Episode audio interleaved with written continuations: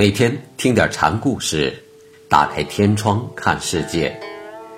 禅宗登陆一节，今天给大家讲菏泽神会禅师的第二个故事，题目叫《肢解宗徒》。一天，六祖对众人说：“我有一物，无头无尾，无名无字，无背无面。”你们谁认识的？这就像哲学家老子对他那个形而上的道的描述，而神会呢就抢先回答说：“这物是诸法的本源，是神会的佛性。”跟你说是无名无字的，怎么还说是本源佛性？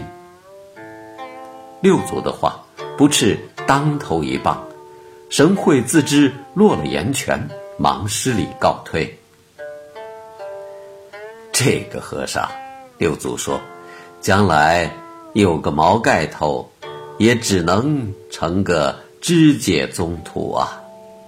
毛盖头是安和妙的意思。神会的回答，照理说并不错，但他。流于肢解了。慧能说的那个物，照禅宗的意见是不可说的，说似一物即不中。为什么呢？大道冲塞世界，连青青树木、郁郁黄花都是道。一说是什么，就意味着否定了其他，而且一说是某非某时，就是理智心。在起思索作用，这正违背了禅家重体验不重智性的大戒。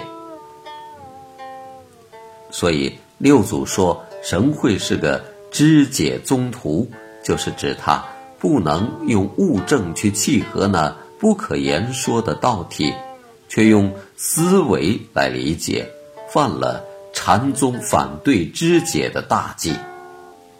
六祖的门下。洪州的法达禅师有念经僧的绰号，这位神会禅师也是一位佛学饱学之士。出家的几年，尽阅佛家经典《大藏经》，神，所以六祖称神会为知解宗徒，不仅指他对佛道的理解，也指他的研习经典。